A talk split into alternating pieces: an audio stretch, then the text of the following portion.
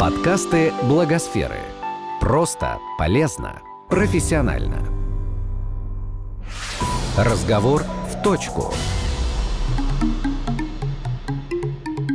Всем привет! Это подкасты Благосферы и наша рубрика «Разговор в точку». С вами я, Наталья Серпинова, руководитель проектов в Центре Благосфера. Сегодня с нами Карина Башарова, исполнительный директор проекта Health and Help. А, Карина, здравствуйте. Привет, Наташа. А, начнем, пожалуй, с того, что вы довольно необычный гость для нашей студии и вообще для наших подкастов. А, обычно мы беседуем с представителями некоммерческих проектов, а, которые действуют на территории России, а тут зарубеж, да еще и сразу страны третьего мира. Очень рада видеть вас и очень рада, что сегодня будет беседа именно об этом, потому что в моей жизни был опыт, когда я хотела бы заняться тем, чем вы, но у меня не совсем получилось. Вот. И э, для начала расскажите, пожалуйста, что такое Health and Help и как был придуман и создан этот проект и чем именно вы занимаетесь. Health and Help — это международная некоммерческая организация. Мы помогаем в местах э, с ограниченными ресурсами, там, где у людей просто нет места, куда пойти за медицинской помощью обратиться. Как начинался проект? Ну, стоит, наверное, сразу же сказать про Викторию Валикову, это сооснователь проекта Health and Help. Она довольно долго работала в странах э, развивающихся, таких как Гватемала, Гаити, Гондурас, э, в качестве волонтеров, примерно в таких же клиниках, как и наша сейчас. Вот, и у нее появилась идея построить клинику в Гватемале. Вот, с этой идеей она вернулась в Россию, отработав там в качестве волонтера и устроилась, как обычно, в свою башкирскую больницу, mm-hmm. э, в, в приемный покой, инфекционистом. Э, мы обе из Уфы, mm-hmm. вот, и нас познакомил наш общий друг, товарищ, вот, и, собственно, с этого все началось. Она сказала, что вообще я хочу клинику в Гватемале построить. Я такая, а давай, почему нет? That's a good idea! И на следующий день я просто пришла к ней в гости, говорю, ну что, давай писать план. Она немножко не ожидала, потому что ну, все, кому она рассказывала про эту идею, крутили пальцем у виска, а я такая, все, погнали. Вот, примерно так это все и началось. То есть, на самом деле, это делается вот так просто. Привет, давай писать план. Но у нас это именно так и было, мне кажется, у нас такой был всегда девиз «Слабоумие отвага», и вот, в общем-то, он сработал в таком ключе. А хорошо, а как устроено управление проектом? Ты занимаешься им из Москвы, либо ты непосредственно находишься там? Ну, я немножко расскажу сразу про нашу команду вообще, mm-hmm. да, чтобы люди не думали, что это только я и Вика, и вот мы все делаем. Нет, конечно, у нас есть команда, она небольшая, состоит она из меня, исполнительного директора, я занимаюсь сейчас я буквально недавно просто приехала в Москву и сейчас занимаюсь всеми вопросами, которые непосредственно здесь находятся. Также я занимаюсь, э, налаживаю логистику, потому что мы очень много э, гуманитарной помощи везем из России. Вот. Также я встречаюсь здесь с волонтерами, которые отъезжают, ну так, чтобы вдохновить и, в общем, как-то их взбодрить на совершение.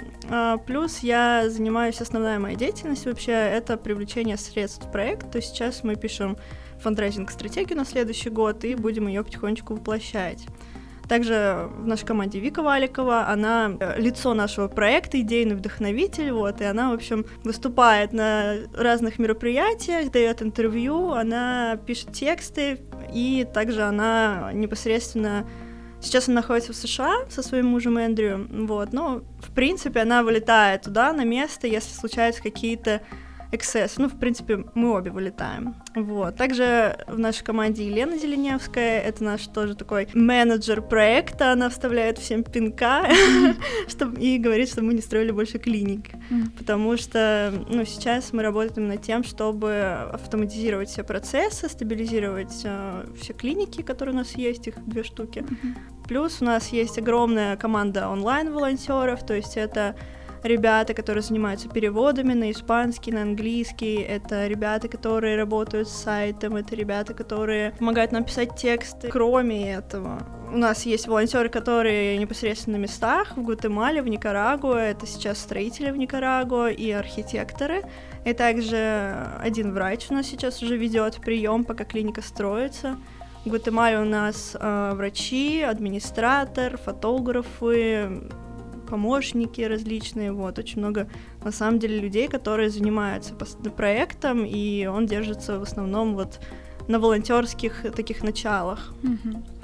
Отлично. А, у меня вопрос, почему а, выбор пал именно на Гватемалу и Никарагуа, а, например, не на Гондурас? Ну, первоначально все-таки пер первый проект, в который попала Вика, он находился в Гватемале. Ее, в общем, это зацепило очень сильно. Я не могу сказать, что Гондурас, он как-то, не знаю, богаче или там ситуация лучше. Они примерно на одной ступеньке. Вот, поэтому, в принципе, тут был такой душевный, скорее, порыв.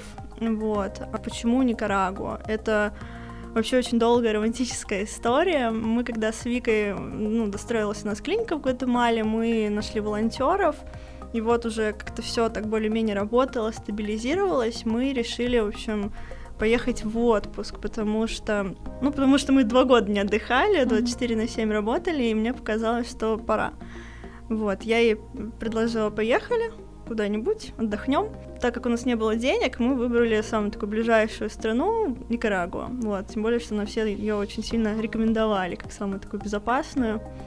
Вот, ну и, собственно, мы приехали туда, у нас была неделя, я говорю, ну что, мы будем всю неделю с тобой на песках загорать, давай куда-нибудь заберемся похлеще.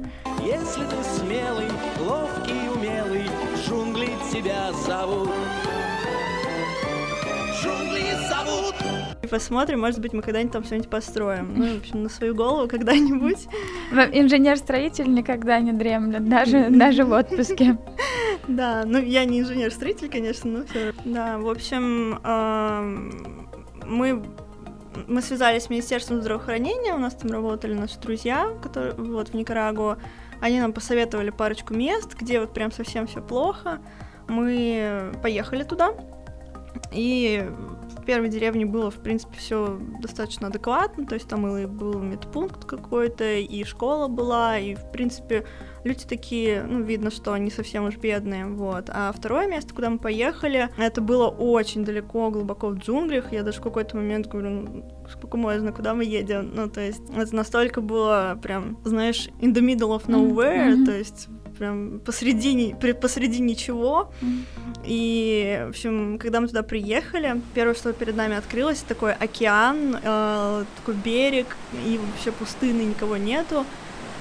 Я такая, блин, офигенно. Давай, может, даже если тут никого нету, а мы первое, что увидели, это вот этот берег. Тут чего-то не хватает. Да, я, я говорю, давай мы это привезем в любом случае сюда и построим. Но дальше, на самом деле, Uh, все было не так весело, мы прошли ну, по берегу этому километр где-то и, в общем, набрели так, на такую деревеньку, где все дома были вот из полиэтилена, то есть такие четыре палки, и вокруг них полиэтилен намотан, то есть там электричества не было, и нету сейчас до сих пор, э, не было, ну, нет дороги никакой, проточной воды нету, то есть там колодец один на всю деревню, и вот. А численность деревни?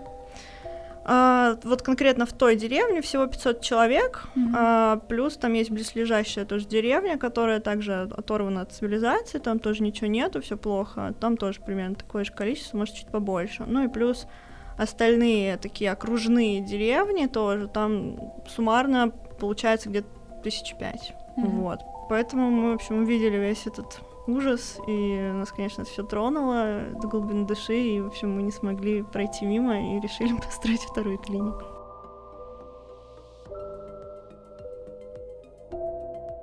А сейчас, э, возможно, больной вопрос задам, но не могу его не задать. Э, почему все-таки там, а не в российской действительности, не в какой-нибудь глубинке нашей. А, может быть, часто прилетало в комментарии вам, что типа, как это так, вы спасаете чужих, а своих, как же, кто им поможет? И вообще, если есть этот хейт, что вы отвечаете? Да, конечно, безусловно, есть такой хейт. А, он преследует нас, наверное, на протяжении всего проекта. А если отвечать на вопрос, почему там чужих, а не своих, то мы лично с Викой не видим никакой разницы между, не знаю, гватемальцем и русским. То есть нам без разницы, кому помогать. То есть они такие же люди, вот. Почему не в своей стране? Так получилось. То есть изначально у Вики была такая идея, потому что она проработала в этих странах. У нее она вообще врач-тропиколог, mm-hmm. врач-инфекционист, и, в общем, она, в принципе, по своей профессии, а, а еще у нее как бы специальность звучит организация здравоохранения в, в местах ограниченных ресурсов. То есть, mm-hmm. в принципе, она по своей специальности поехала туда волонтерить, и, в общем, ее захватило все это, ее тронуло это до глубины души, у нее появилась эта идея, и как бы тут не было вопроса, почему не в России, да. То есть мы как-то не задумывались, а почему в Гватемале. Вот, вот просто не стояло этого вопроса, но сейчас, если нас спросить, ну, построите ли вы что-то в России, я скажу так, мы для начала все-таки сейчас хотим стабилизировать наш э, проект, вывести его на стабильное финансирование, потому что у нас с этим большие проблемы. И когда у нас вот эти клиники две будут ну, хорошо работать, мы не будем испытывать какую-то нужды, да, в деньгах, и, в общем, у нас все будет сладко да гладко. Конечно, мы с удовольствием бы взялись э, за какой-то проект в России. Другое дело, что Будут ли это клиники? Я думаю, что нет, потому что такая медицина, которую мы оказываем, она в России не нужна. То есть у нас все отлично, на самом деле, с медициной, все здорово. То есть я, я думаю, что первое, что мне приходит в голову, это, наверное, какие-то вот такие мобильные бригады, да, которые выезжают там на места и помогают там бездомным. Вот, mm. вот только такой вариант. Ну, вижу. есть же деревни, которые довольно далеко от населенного пункта находятся, и периодически случается такое, что людям нужна экстренная медицинская помощь, но расстояние, оно довольно долгое, бригады не выездные, там одна бригада, которая объезжает э, и делает это очень долго, ну, то есть человек не получает помощи в конкретный момент, когда он не нуждается. Такое же в России без, ну, присутствует, то есть это деревни, они тоже есть, которые очень далеко. Я как-то растолкнулась с этим, у меня бабушка живет в Томской области, и мы туда как-то поехали, и для меня был шок, когда э, 300 метров по бетонке, то есть бетонка это когда вот в прямом смысле слова 300 километров лежат, лежат вот эти бетонные три плиты, и ты по ним вот едешь по этим кочкам, а потом еще переправа через реку, и вот ты въезжаешь в это деревню, деревню, я не могу сказать, не буду врать, какое там население, но вокруг просто тайга, все, вот приехали. И то есть там их забирают для того, чтобы оказать медицинскую помощь в прямом смысле на вертолете. То есть прилетает э, бригада и забирает, если вдруг что-то происходит. По-другому никак. Слушай, я не в курсе, на самом деле, таких ситуаций. То есть я думаю, может быть, это исключительный случай, потому что, насколько я знаю, в России сейчас есть такая программа, называется «Земский доктор». То есть они, государство отправляет э, докторов, да, там на какое-то время, там, по-моему, на 5 лет, а, дает им какие-то льготы, какие-то плюшки за то, что они работают вот в селах. То есть у нас государство этим, ну, насколько я знаю, занимается. Насколько там в реальности, это надо проводить уже такой research основательный и, конечно, смотреть. То есть смотри, мы в Гватемале почему, да, построили клинику? Потому что, в принципе, нас, нам палки в колеса никто не ставил. Нам взятки мы никому не давали. А, мы построили клинику, а, к нам пришел там из министерства человек, посмотрел на все это и сказал, клево, вот вам лицензия, давайте, удачи. В России не думаю, что так будет. Я думаю, что мы здесь столкнемся с большим количеством проблем, а, потому что наша система, в принципе, таких вещей не предусматривает. Их же страны живут э, на самом деле за счет э, таких некоммерческих организаций, как наша. Ну, я думаю, статус развивающейся страны играет огромную роль. Все же Россия, Конечно. она как бы... Это развитая страна. Да, это развитая страна, и она не в статусе развивающихся. А, хорошо, а что с хейтом?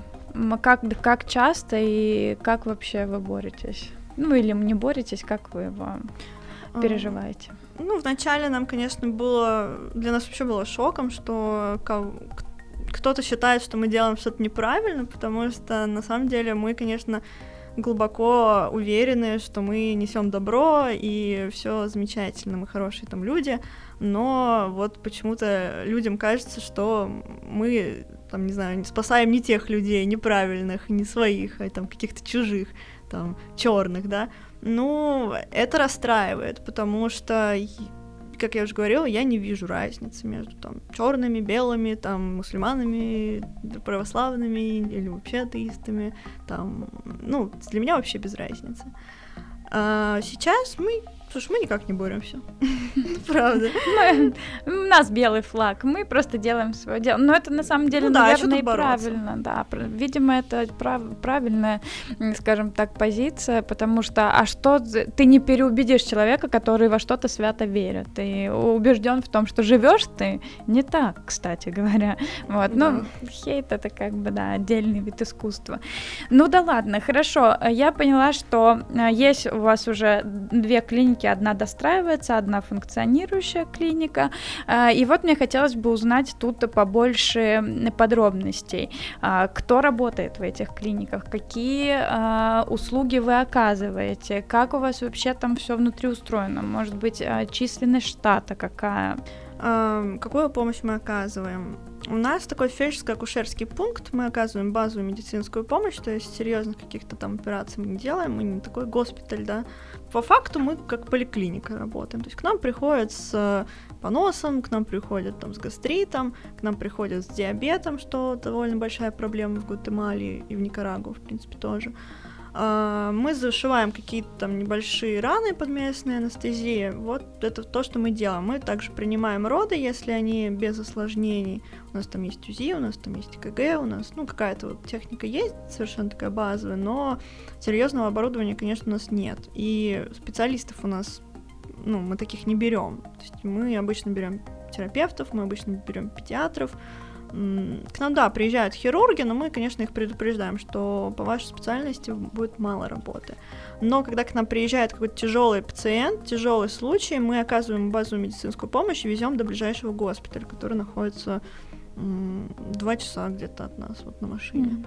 Вот, то есть мы обычно довозим таких пациентов. А этот госпиталь, он государственный? Да, он государственный. у, нас, у нас с ними хорошие отношения. Они, то есть мы делаем все, чтобы нашего пациента приняли вовремя, то есть чтобы он там не умер, чтобы там ему оказали помощь. Мы им какие-то медикаменты надаем еще там сверху, там материал шовный и так далее, потому что на самом деле а, чем ну, если так уж по-честному говорить, плохая система, да, здравоохранения их, они ну, допустим, нужна тебе операция, пойди купи себе шовный материал, mm-hmm. чтобы, в общем, эту операцию мы провели. А, то есть там есть такие вот какие-то проблемы с э, ресурсами, там есть проблемы с тем, что в Гватемале вообще очень много языков, диалектов различных. То есть испанский это не родной язык их, да, и поэтому очень много людей, которые из деревень, они не говорят на испанском языке, особенно женщины. Когда они приезжают в госпиталь,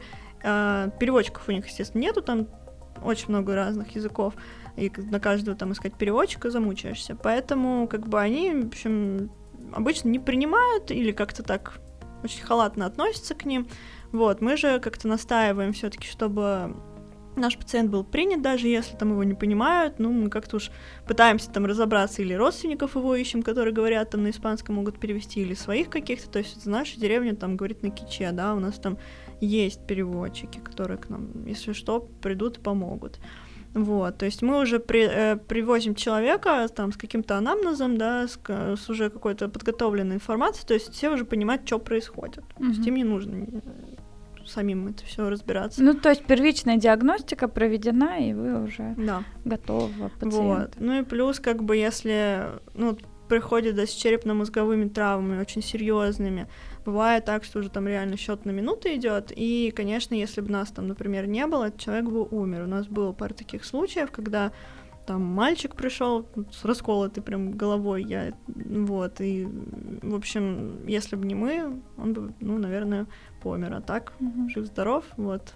Ну, то есть и в, в таких случаях вы тоже оказываете первичную помощь, да. то есть то, что нужно здесь сейчас, и тоже везете. Ну, да, и сопровождаем до госпиталя, вот. А что у вас, э, на чем вы перемещаетесь в госпиталь? Ой, с этим большие тоже проблемы, опять же, тут все упирается там, в финансирование. До этого у нас была машина, на которой мы возили пациентов, такой пикап открытый, вот. А потом этот пикап сломался, Вот, мы покупали машину еще, она опять сломалась. Ну, в Гватемале на самом деле нет э, такого производства машин, они обычно возят их из США. А, как правило, они уже такие достаточно побитые, и чинить их всегда очень дорого. Вот, и поэтому сейчас мы пока возим на таких флотерах, это называется, это, ну, тоже на самом деле пикапы у местных, которые как такие маршрутные такси работают. Uh-huh. Ну, обычно либо мы там, если есть возможность, пациент платит за трансфер за этот. Uh-huh. Если говорить про то вообще какой состав э, в клиниках, да, начну с Гватемалы, она у нас уже работает, э, она уже запущена больше, чем два года. Mm-hmm. Вот, там сейчас работают врачи, они совершенно из разных стран. Э, сейчас у нас там Георгий, э, очень классный инфекционист из России, Илина Дашеева, тоже из России. Несколько у нас там медсестер из Испании и Португалии. Вот. Также у нас там фотографы, администратор, вот, то есть примерно такой состав, если говорить про количество, это обычно 4 медицинских специалиста, то есть врач, там, медсестра, плюс один администратор, один фотограф, ну, мы mm-hmm. вот такой стараемся э, брать, или один там помощник, например.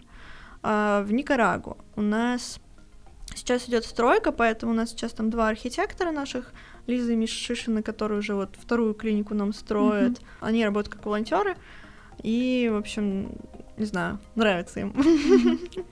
а, также у нас там есть строители из разных стран, а, и у нас есть один врач, Карина Дорбинян, которая инфекционист, она из России, вот, она буквально где-то месяц назад туда приехала, сменила нашу нашу волонтеры Маргариту Барташевич, вот, она у нас там пробыла аж целый год. Uh-huh. И сейчас принимает там пациентов одна, ей очень страшно, но на самом деле я верю, что она справится, потому что она такая очень боевая девчонка, и я думаю, что и на лошади скакать она научится, и там зашивать, и зубы дергать, и вообще все-все-все.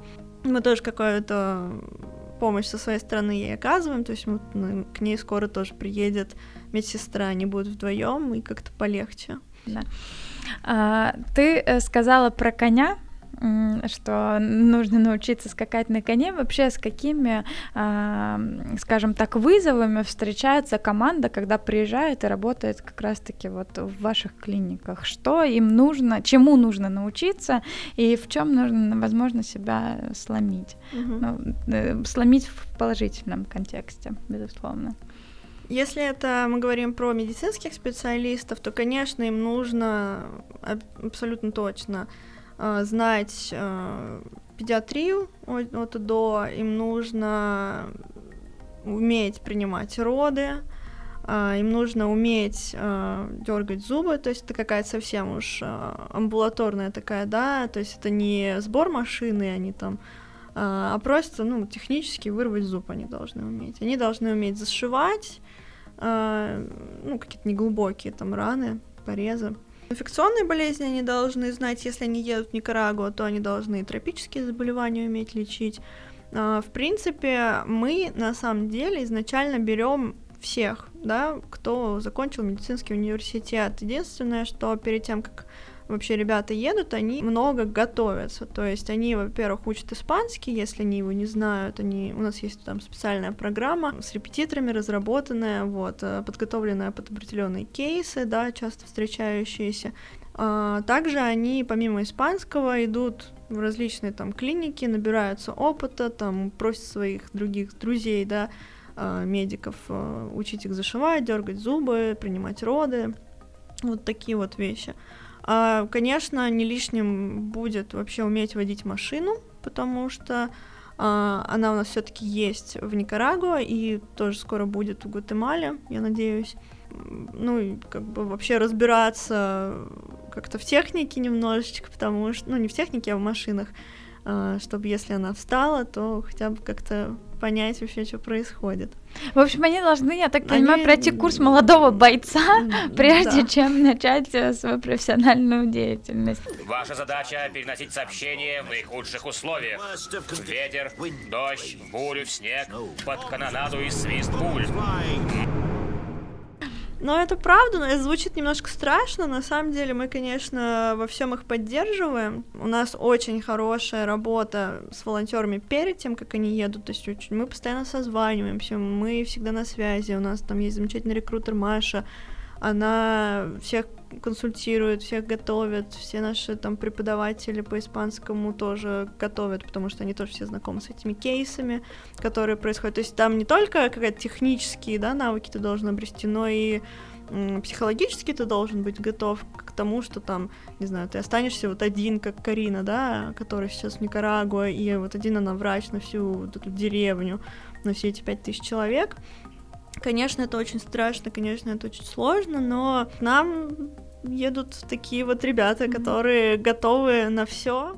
Они всегда спешат туда, где ждет беда, там, где они всегда успех. А вот что касается все же коней и прикладных способностей, то есть почему кони и что еще вот из mm-hmm. этой серии может быть? Ну смотри, в Никарагуа у нас там у людей, в общем, есть сельское хозяйство какое-то небольшое, и они, в общем, скачут на лошадях все.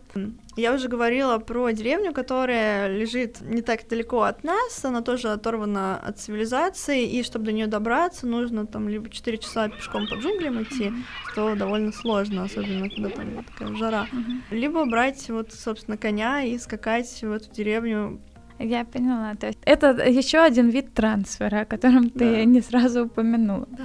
Ну, это а... такая романтика на самом деле очень. У меня все же вопрос, э, касающийся финансирования. Первое, это на что строились клиники и какими основными там а, способами добычи денег пользуетесь? Может быть, это краудфандинг или это какие-то гранты, может быть, это привлечение спонсорской помощи? Как вы вообще... И получают ли зарплаты, собственно, те, кто там работает? Или на что они вообще живут? Изначально на клинику в Гватемале мы собирали на краудфандинговой площадке российской часть средств. Это были абсолютно там, простые люди, да, которые давали по 500 рублей, по 1000 рублей. Это там какие-то наши друзья, э, какие-то наши подписчики. Это люди, которые там пришли э, с постов, с каких-то статей. Изначально собрали там, ну, где-то миллион триста на первый этап, потом мы еще делали зарубежный краудфандинг, тоже среди наших там, зарубежных друзей, э, подписчиков, вот, и уже дособирали там оставшуюся часть суммы. На эту сумму мы построили клинику в Гватемале. С Никарагуа, в принципе, произошло точно так же. А на что мы живем? Мы живем, в общем-то, как раз-таки за счет этих э, маленьких пожертвований, которые составляют основной вот нашу, как сказать, такой фонд, э, откуда мы, в общем, берем деньги и направляем уже непосредственно в дело, да, на лечение, на лекарства, на содержание волонтеров. Вот, кстати, немаловажная вещь. По какому принципу построена клиника, по какому принципу все происходит? Это не просто клиника, это там есть какая-то медицинская часть, да, и есть часть, э, где живут наши волонтеры, то есть там еще волонтерский дом. Угу. И есть также хозяйственные какие-то помещения, там кухня, столовая, там туалет, душ. Волонтеры, они там живут, они там питаются. Фактически, когда они туда едут, э, им не нужно платить за, жиль... за жилье, им не нужно платить э, за еду. Угу. Также, если говорить, опять же, вот при... приманка для волонтеров, ребята, которые едут на год, а, медики, да, мы компенсируем билеты туда-обратно. А, также мы компенсируем билеты администратору тоже, который едет на год и более. Да, вот, еще про финансы могу сказать, что у нас есть несколько спонсоров, которые нам регулярно помогают. Это Игорь Заборовский, который регулярно донирует нам какую-то там часть денег. Есть несколько программ. Это программа по голодающим детям, это программа по диабету, это программа по ведению беременности, и по правильному питанию. Вот. Мы эти программы потихонечку внедряем, очень много людей от этого зависит, то есть э, очень высокий процент голодающих детей в Гватемале и очень высокий процент диабетиков. Угу. Вот, мы с этим очень чем активно связан боремся. диабет? Ой, диабет, ну, связан в первую очередь, конечно, с плохим питанием, то есть э, они, ну, гватемальцы вообще живут на углеводах чистых, да, то есть они растят кукурузу, питаются там кукурузными лепешками, э, растят рис, питаются рисом и там и бобами, вот. Плюс э, они регулярно там пьют колу и едят какие-нибудь чипсы, да. А Где они это берут? Вот, это на самом деле какое-то, ну, наверное, влияние такого американское влияние, что это очень круто, там, пить Кока-Колу, пить чипсы, и вот если нам там в детстве, да, с тобой объясняли, что, не знаю, Кока-Колу пить плохо, вредно, да, то им, конечно, не объясняют, они просто этого не знают. Нет, ну безусловно, для я понимаю, что в их понимании это деликатес, понятно, но а, вопрос в том, как они это находят. И- А там не надо Я- находить, это повсюду продается, это недорого. Это как раз-таки, почему они ее пьют, это очень дешево, это Мгм. такой простой э, способ, да, там, наесться, потому что там очень много сахара, и вот, соответственно, мы получаем человека, который каждый день ест кукурузную лепешку, да, мучное, рис там каждый день ест, и кока-колой запивает это все и там заедает чипсами.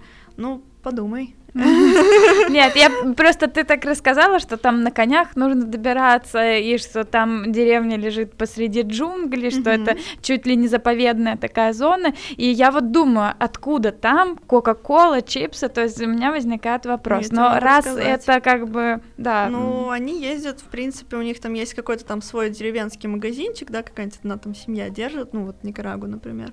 И они ездят там раз в неделю из этой деревни, там, в город, там, который находится где-то там три часа от нас, Мгм. и закупаются, привозят это все, естественно, и все раду- радостно бегут покупать. В Гватемале там чуть получше ситуация, то есть там есть дорога, и там город, ну, такой поселок городского типа, не так далеко, поэтому там вообще нет проблем с тем, чтобы купить Кока-Колу. Следующий мой вопрос будет про культурные особенности. То есть я себе рисую картину таким образом. Приезжают э, девчонки со светлой кожей, а хотят всем помочь, хотят э, всех спасти. И вот э, какова реакция местного населения? Не было ли каких-то предубеждений, предрассудков насчет вас? И Мгм. Как они вообще восприняли? Хороший вопрос. Конечно, были. Ну, чтобы вот все вот эти особенности ситуации понимать, нужно, конечно, очень хорошо знать историю, потому что очень большое влияние оказано там со стороны США было, и я, я ничего не хочу сказать плохого, просто, ну, такова история, да, там были какие-то войны, были какие-то там ситуации, когда вообще местное население страдало от каких-то политических действий, вот, и поэтому у них, конечно, есть такая какая-то установка, во-первых, у них есть такое замечательное слово «грингос», это, ну, что значит такой белый, такой американец, Мгм. мы всегда говорим, что мы не грингос, мы русос, Мгм. вот, а, и это, конечно, они этого не понимают, ну, по крайней мере, Гватемале вообще. Они даже не знают, где находится, в принципе, Россия, они думают, что это США. И Когда говорим, мы из России, они такие, а, это, наверное, в США. Мы такие, нет, это вообще самая большая страна Да, мир мире». чуть больше, чем США. Да, плюс нужно понимать, что это очень мачистская страна, страны, в принципе, Латинской Америки. Там есть такие особенности, что как бы они, там, если, допустим, к нам кто-то в клинику, да, приходит, а, там, разобраться с каким-то вопросом, да, какой-то задать, они там просят, позовите, пожалуйста, там, вашего главного. Мы такие, там, допустим, выхожу я, и они такие, нет, позовите, типа, ну, они это как-то такие, ну, в общем, они сразу идут э, к мужчине, Мгм. потому что они считают, что он главнее, и Мгм. как бы женщина априори так не, ну, не, не может быть, да, там решать какие-то вопросы, быть самостоятельной. Вот, и с этим мы сталкиваемся, ну, наши деревни, конечно, уже понимают, что к чему, вот, и... Вы их облагородили. Э, Ну да, они как-то уж более уважительно к женщинам относятся. Нет, они на самом деле, тут нужно понимать мачизм и вот такой, сейчас, мне кажется, закидают меня помидорами и, и вас комментариями.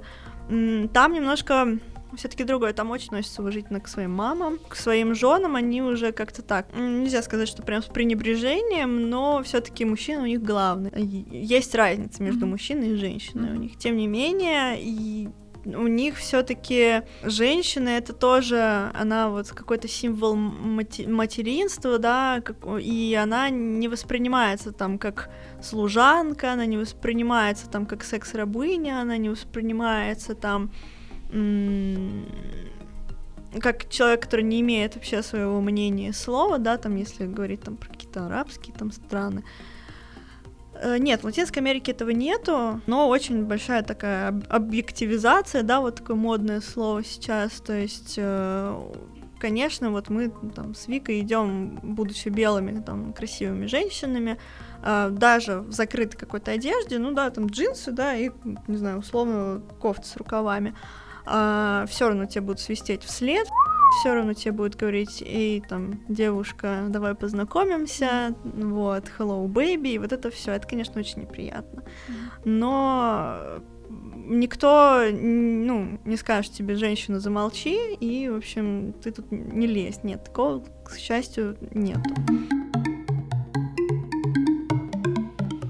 Мы вообще, когда выбирали место в Гватемале, да, то есть мы тоже не, не спонтанно его нашли, это не, ну вот в, в Никарагуа это получилось спонтанно и в точку, а в Гватемале мы все-таки искали, то есть мы обратились к Министерству здравоохранения опять же и спросили, скажите нам, где все все плохо. Они нам дали какой-то список. Первое место у нас было в Сентинеле, это рядом с Мексикой и очевидно не самое благоприятное, то есть э, там ну, помимо какого-то наркотрафика, да, еще у них есть такая проблема, как гидроэлектростанции. В общем, компании коммерческие очень хотят строить гидроэлектростанции, а местные жители очень не хотят этого. Этого, и из-за этого получится такой конфликт, который чаще всего заканчивается, ну, какими-то уже убийствами, там, кровавыми, да.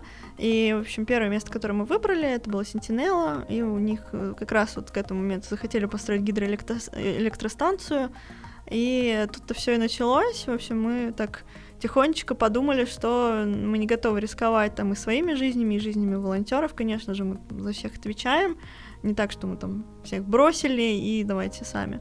Нет, поэтому мы отказались от этого места, к сожалению. А Второе место, которое мы выбрали, это деревня с замечательным названием Хутаках. Вот. А она, кстати говоря, не очень далеко лежит от нашей клиники, буквально там полчасика езды. А, Туда приехала Вика.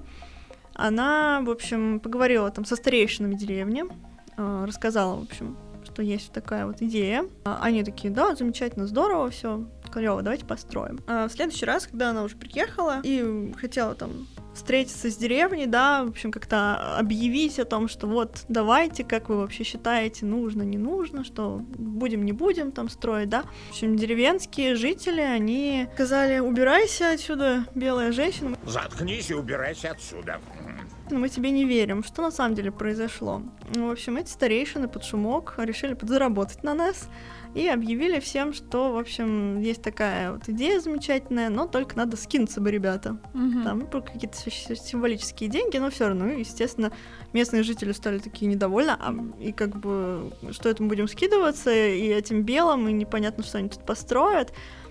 Конечно, мы никого как бы скидываться не, приз- не призывали. Мы вообще как бы наша такая политика, что мы даем материалы, мы даем э, людей, то есть архитекторов, да, а, взамен мы тоже просим, но мы просим а, взамен просто рабочую силу, да, бесплатную. То есть, чтобы- да, ресурсы. то есть каждый человек в деревне, там мужчина, а, который способен работать, он идет к нам на стройку и какое-то количество времени отрабатывает. То есть мы тоже не такие, что приехали, и вот вам, пожалуйста, пользуйтесь, да, то есть, ну, если мы будем так делать, у людей просто пропадет какое-то уважение, они перестанут это беречь. Еще из таких соображений э, было введено, то есть у нас и в Никарагуа, и в Гватемале, в общем, все местные жители принимали участие в строительстве. В общем, произошла такая некрасивая ситуация, к слову о предрассудках, что, да, белые, они нас обворуют, белые тут хотят, в общем, нас всех Поработить. поработить, ограбить, да, есть такая установка, но, к счастью, вот в нашей деревне, в Чунах-Тахуюбе,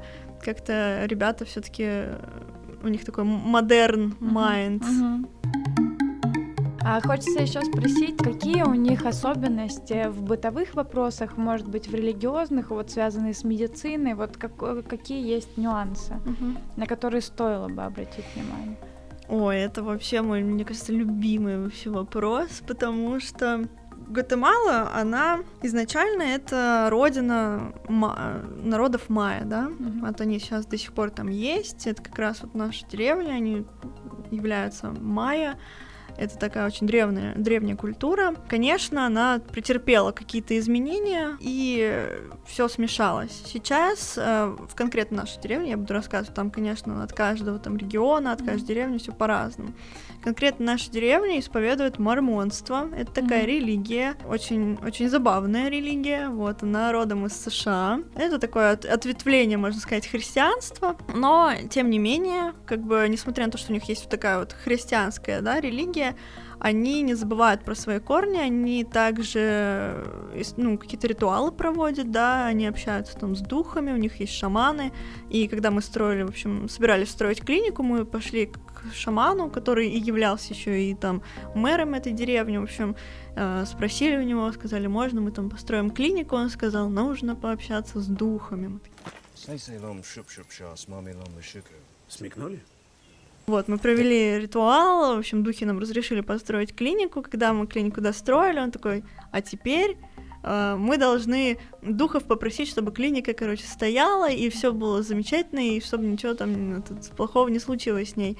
Мы всегда очень, на самом деле, я вот сейчас смеюсь, да, но мы на самом деле очень уважительно относимся к традициям, потому что, конечно, это огромное такое наследие, это очень, ну, неуважительно просто приезжать туда, да, и диктовать какие-то свои российские там или американские, или европейские, или еще какие-нибудь да, да, взгляды, да, то есть мы, конечно, там, ну, стараемся их приучать к какому-то там, там основам гигиены, да, то есть каким-то таким вещам базовым, но мы стараем, никогда не нарушаем их вот этих культурных особенностей, и возвращаясь к вопросу про то, а, медицина и вот их традиции, да, Конечно, у них есть такие э, шаманы, которые как и, как и знахари работают. Вот, они у нас и в России тоже есть, в принципе, до сих пор. М-м, сложно. Сложно перебороть это сознание, сложно донести, иногда бывает до людей, что, в общем, наши методы лучше, наши методы эффективнее, наши методы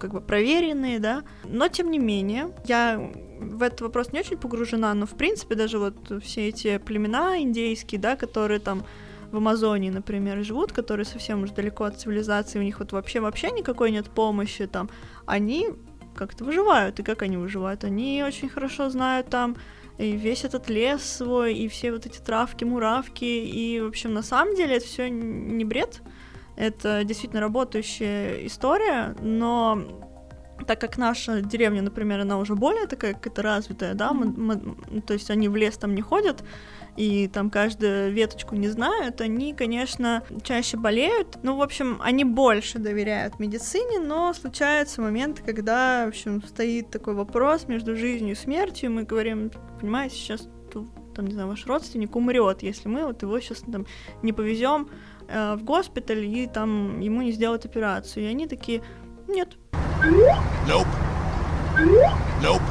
Спасибо, мы, короче, не можем. Mm-hmm. И, в общем, обычно эти причины связаны даже не только с тем, что они там не верят, да, нам или не верят в медицину, а они, ну, с какими-то бытовыми трудностями. То есть они такие, я не могу там оставить всех своих там 10 детей, mm-hmm. а их реально может быть 10, а, и, и бросить их, они сейчас будут там голодные умирать, а, а я поеду там в город э, mm-hmm. своего родственника лечить. Ну, вот, в общем... Я поняла, что ну, у них э, религия — это коллаборация христианства и язычества, и тут специальный вопрос от нашего СММщика, точнее, от СММщицы, а ее очень интересует, э, есть ли жертвоприношения. Слушай, на самом деле жертвоприношения вот какого-то там, например, каннибализма, конечно, нет. Uh-huh ну, редко встречается какая-то там курицу зарезать, mm-hmm. да, это максимум. Но человеческих жертвоприношений? Нет, нет. Угу. слава Всё. богу. Да, да, слава богу, безопасно, можно ехать. Не, этого можно не бояться вообще. И следующий мой вопрос о том, часто ли приходится нарушать э, законы, чтобы помочь людям. Вот э, у нас здесь был киноклуб э, по фильму Робин Чикас, когда там был, была история с контрабандой. Комментарий хочется получить. Прокомментируйте да, это вопрос, пожалуйста. Да. На самом деле, не, не очень часто. То есть, да, бывают какие-то моменты, когда нужно все-таки принимать решения адекватные, а не идти по зову там бюрократии, да. Ну, к сожалению, такое случается. Все-таки, несмотря на то, что, казалось бы, страны такие должны быть попущены, э, так как они там развивающие, нифига, они, в общем, очень бюрократические тоже.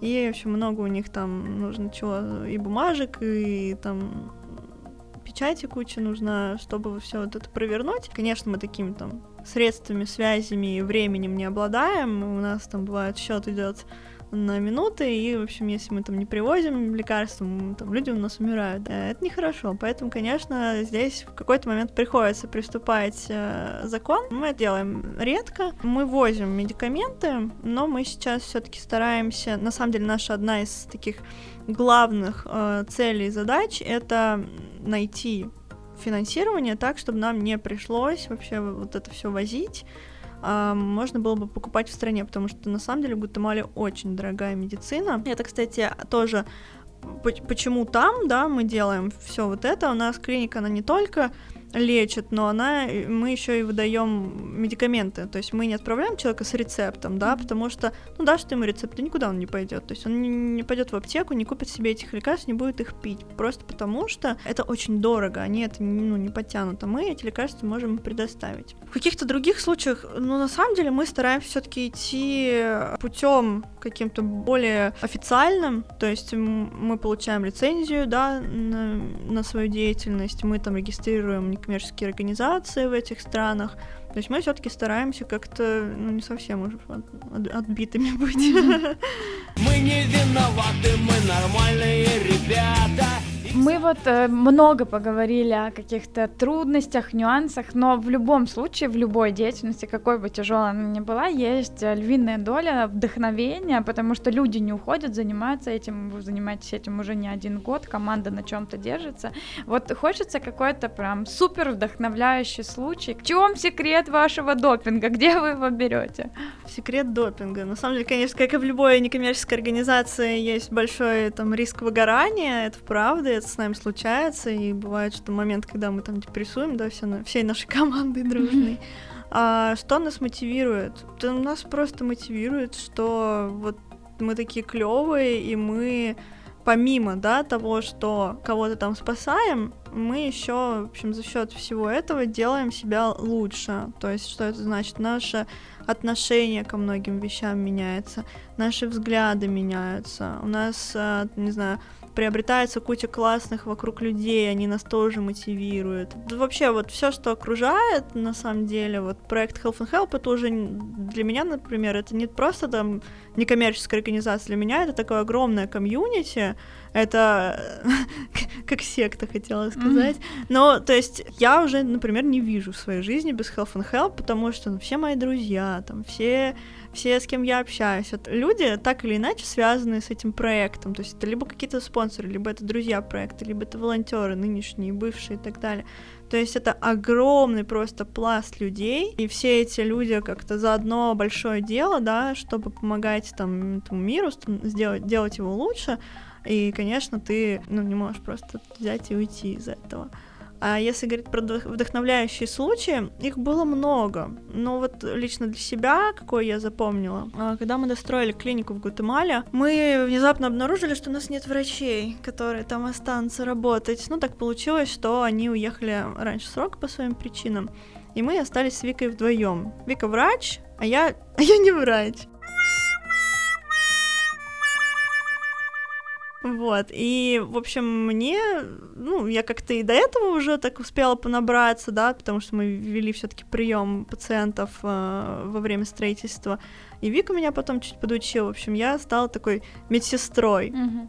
Вот, значит, мы с Викой вдвоем э, там, она, в общем, диагностирует, я там, не знаю, капельницы ставлю, все это вот продолжалось на протяжении, там, не знаю, месяцев трех, и, в общем, мы впали даже в такую какую-то немножечко депрессию, потому что волонтеров нет, спонсоров у нас не прибавляется, потому что мы не работаем, ну, как бы мы не в интернете, у нас мы сидим там 24 на 7 в этой клинике, ничего, и как бы лечим людей, и выбраться оттуда не можем, потому что если мы там уедем, кто будет лечить тогда, да?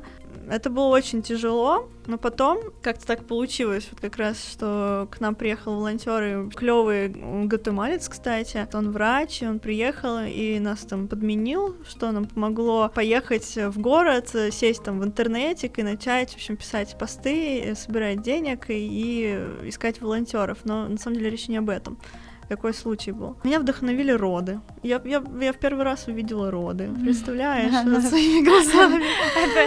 Это очень страшно, я думаю, потому что мне по рассказам мне страшно, а увидеть я даже, я даже не могу представить. Ну, к нам приехала женщина ночью, мы всю, всю ночь у нее были схватки, и вот под утро она родила ребеночка, мы его приняли, и это было, конечно, прям волшебно, и ты просто видишь вот эту новую жизнь, и как она, не знаю, расцве- расцветает, и это, ну, не может не вдохновлять. Но на самом деле случаев огромное количество, это и пациенты, которые там плачут и говорят, что, боже мой, Бог вас послал нам, не знаю, для спасения, вы вообще такие классные. И волонтеры, которые потом уезжают, говорят, мы никогда не забудем, там, это все, это навсегда в нашем сердце. И спонсоры, которые тоже говорят, что мы там делаем клевое большое дело, спасибо вам. Не знаю, много всего происходит, сложно что-то рассказать конкретное. Прости, у меня все еще шок по поводу того, что ты вдохновилась родами, потому что для меня это как увидеть Армагеддон своими глазами, а тут как бы, о, это новая жизнь, это что-то волшебное. Я, видимо, слишком э, цинично и прагматично на эти вещи смотрю, но, может быть, бы я тоже вдохновилась, если бы не потеряла сознание, конечно. Как вам попасть? Какая вам помощь нужна. И вообще, ты рассказала, что, там, что ты вообще не врач, и тут вдруг роды, и там и капельницу можешь поставить, и все. То есть э, могут ли к вам попасть не врачи, э, какая от них будет нужна помощь, и как вам туда приехать и стать частью команды? А, нужно зайти на наш сайт. Но это самый простой вариант. Ну вот, смотри, нужно зайти на наш сайт. В общем, у нас там есть различные вакансии. Да, это медицинские специалисты, это, то есть это врачи или медсестры или фельдшеры различных совершенно специальностей. То есть мы рассматриваем всех. Это также люди, а, администраторы, управленцы, которые готовы непосредственно управлять командой. А сейчас мы ищем, кстати, вот офигенное вообще предложение. Ищем локальных координаторов. Uh-huh. Это те люди, которые будут такой, даже не то что частью команды, они будут вот стоять во главе вместе с нами и управлять клиниками, решать все вот такие важные глобальные вопросы. Здесь и... или там? Там, там, конечно. Mm-hmm. Вот, поэтому они называются локальные координаторы. Mm-hmm. Собственно, от их решений тоже будет зависеть вот, ход этой истории и жизни этих людей, поэтому если есть такие ответственные люди, которые хотят изменить этот мир и хотят там уехать в Латинскую Америку надолго или там навсегда, то вообще welcome. Кроме нам нужны завхозы, то есть это люди, которые умеют там, не знаю, кашу из топора сделать, mm-hmm. это которые будут следить за порядком, люди, которые будут поднимать настроение в коллективе, mm-hmm. потому что очень сложно, и, конечно, нужен такой человек-зажигалка, который с этим общий язык найдет и с другим, и вот если вы такой человек, то пожалуйста, приезжайте. Mm-hmm. Вот. Нам нужны переводчики, которые могут туда приезжать и переводить. И у нас бывают врачи, которые приезжают без испанского на какое-то время, и вот вместе с ними такой прикрепленный переводчик. Тоже такие ребята нужны. Испанский, английский или испанский, русский. Сейчас еще все еще нужны строители. Мы достраиваем клинику. Есть буквально шанс там в ближайший месяц справиться и закончить своими руками и увидеть открытие клиники в Никарагуа. Mm-hmm.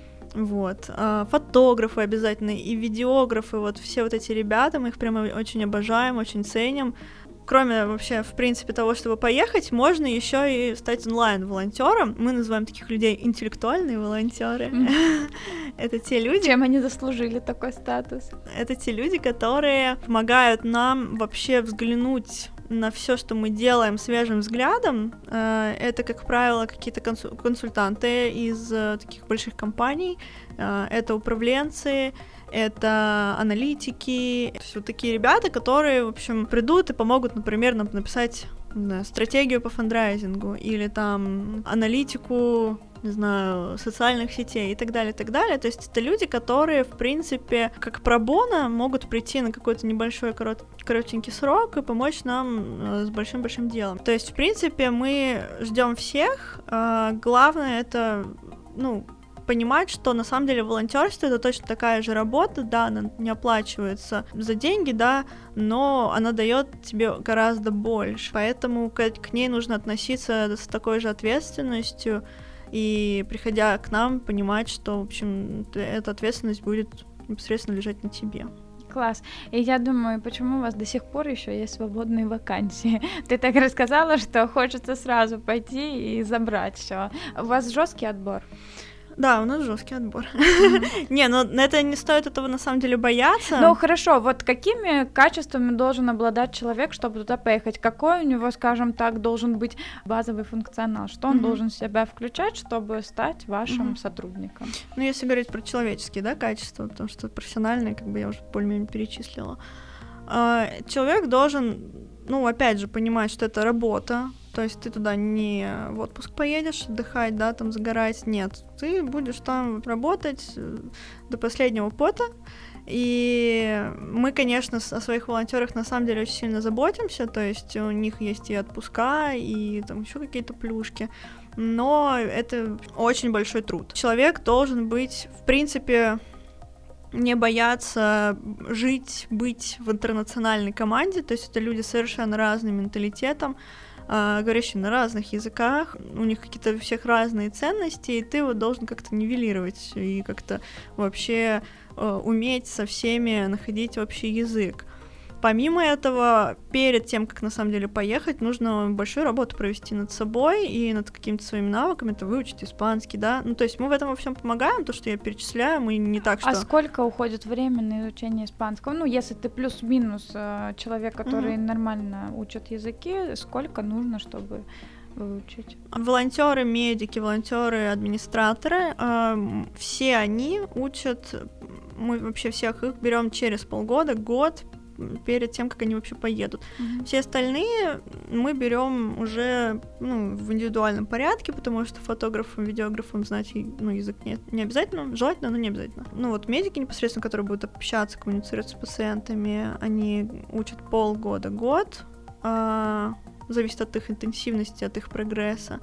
Мы, конечно, стараемся все силы бросить, чтобы вы, ну, выучить их за полгода, и чтобы они уже приехали и могли там изъясняться, да, грубо говоря, и понимать. То есть понятно, что совершенство ты не выучишь язык, но, в общем... Ну, на месте ты его выучишь, но базовые ну, да, но какие-то... вести прием mm-hmm. ты уметь должен. Mm-hmm. Вот. Ну, как бы, как я уже перечисляла, все вот эти медицинские э, навыки ты должен будешь приобрести, если ты медиком туда едешь. Если нет, то нужно понимать еще, куда ты едешь, потому что это деревня. Uh-huh. То есть там не будет киношки, там не будет там симпатичных там мальчиков и девочек, которые... В смысле, у вас в команде некрасивые? У нас в команде симпатичные. Я имею в виду, а, это вот эти люди, они будут с тобой 24 на 7, и ты вот должен знать, что ты вот от них не денешься просто никуда.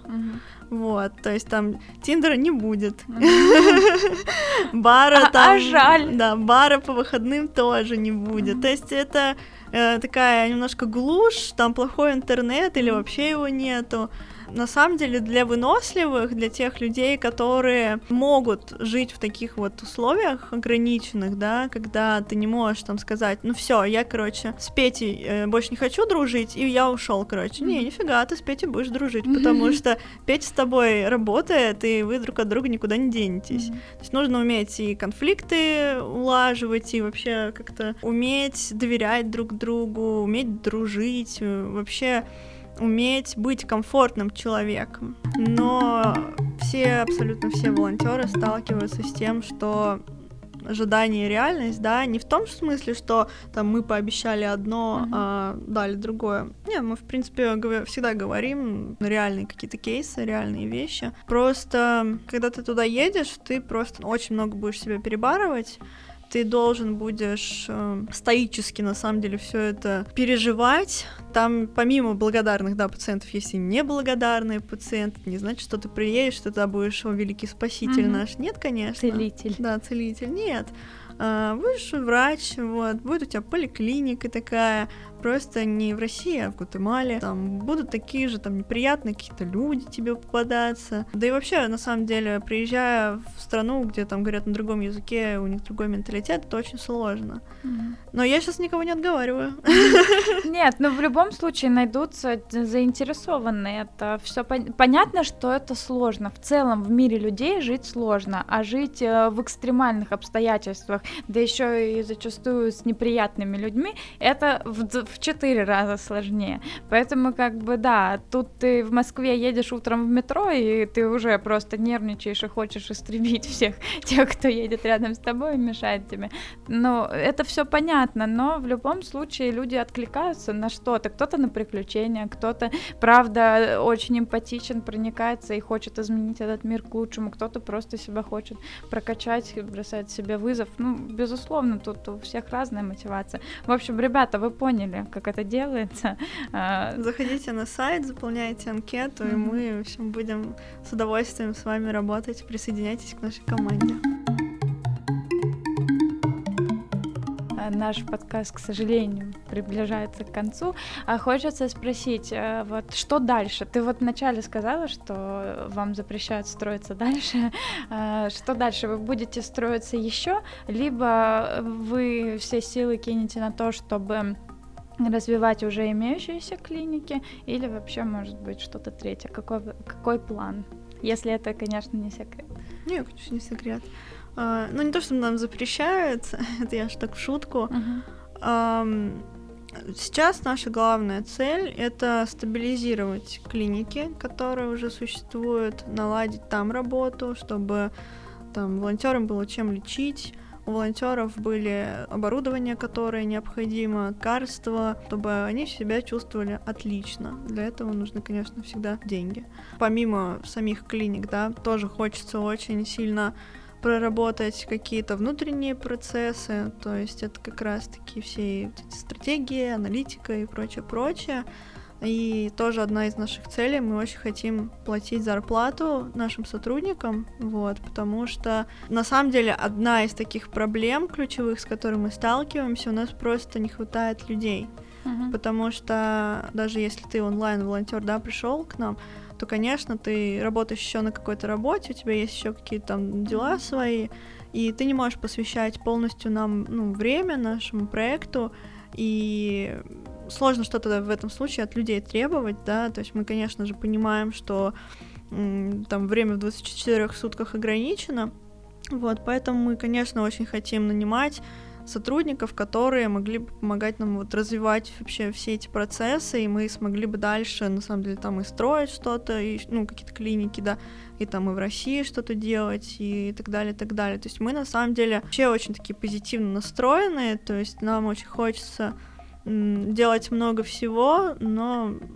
пока вот мы в таком немножко замкнутом круге, когда мы бросаем все силы там какой-то ресурс, вот как я говорила, когда мы с Викой, да, ра- работали в клинике вдвоем, и мы просто, у нас просто не было сил, у нас просто не было возможности уехать, э, там, даже не силы, а просто возможности у нас не было уехать в интернет, там, да, на неделю и найти этих самых волонтеров. Вот мы примерно в такой сейчас ситуации находимся, то есть мы работаем, мы способны это все стабильно поддерживать, но куда-то дальше прыгнуть, да, мы не можем. Вот сталкиваясь как раз-таки с тем, что у нас, ну, не хватает финансирования на зарплаты те же самые. Ну, то есть все силы будут брошены на то, чтобы развивать уже имеющиеся клиники и ну, продвигаться вперед, Да. возможно, какое-то новое направление. Ну, вот там хотя бы выплачивать зарплату. Для начала. Да. Класс, спасибо, Карина, большое. Это правда очень крутой диалог получился. Я в восторге. Я вначале говорила, что я была около этого. На последнем курсе в университете я решила, что а, я пошла учиться на волонтера, то есть нас обучали, и я училась полгода, получила сертификат, и я планировала вообще уехать в страны третьего мира. Там у меня Африка была в планах, либо это могла быть Средняя Азия, какие-то развивающиеся там деревни, опять-таки. Но я вышла замуж. И как бы на этом, собственно, мое волонтерство в странах третьего мира закончилось. Вот, поэтому для меня, наверное, эта тема очень близка, она мне очень интересна, и я думаю, у нас сегодня получился крутой диалог. Я напоминаю вам, что сегодня с нами в студии была Карина Башар, выполнительный директор проекта Health and Help, и Собственно, спасибо за все, что у нас получилось. Да, спасибо а, тебе большое. Ребята, с вами была я, Наталья Сербинова, руководитель проекта в Центре Благосфера. Слушайте нас на любой платформе, которая вам а, удобна и комфортна. Всем пока-пока. Пока-пока.